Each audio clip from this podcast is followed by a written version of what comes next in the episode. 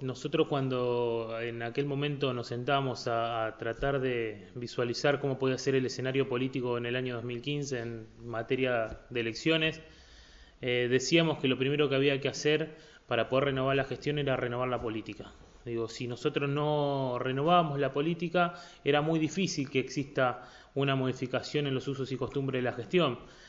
que eso es realmente lo que, lo que generó Walter Festa cuando fue candidato, digo, fue generar todo un proceso eleccionario que, no se había visto en Moreno hacía muchos años, donde si un candidato que venía muy desde abajo eh, empezaba a disputar poder a un varón del conurbano, a una persona que estuvo 20 años en el poder y que la verdad que para sostenerse 20 años, digo, la cabeza le funcionaba bastante bien,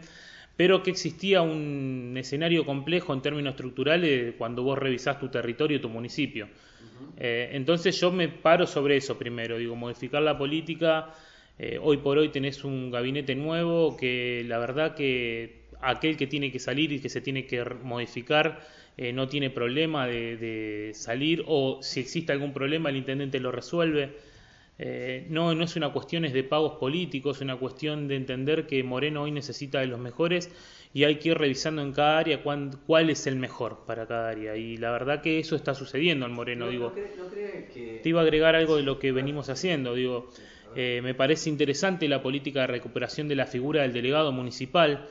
Eh, que en cada localidad no, no estaban articulando y que hoy por hoy tienen una a ver, un diálogo constante y permanente con el intendente, trayendo todos los problemas que hay arriba de la mesa de discusión. Me parece interesante la recuperación eh, de algunas calles del centro de Moreno, la que digo, cuando uno empieza a construir asfalto con el valor que hoy tiene, la verdad que nosotros lo vemos con, buenos ojos porque en poco tiempo y prácticamente financiado lo estamos haciendo.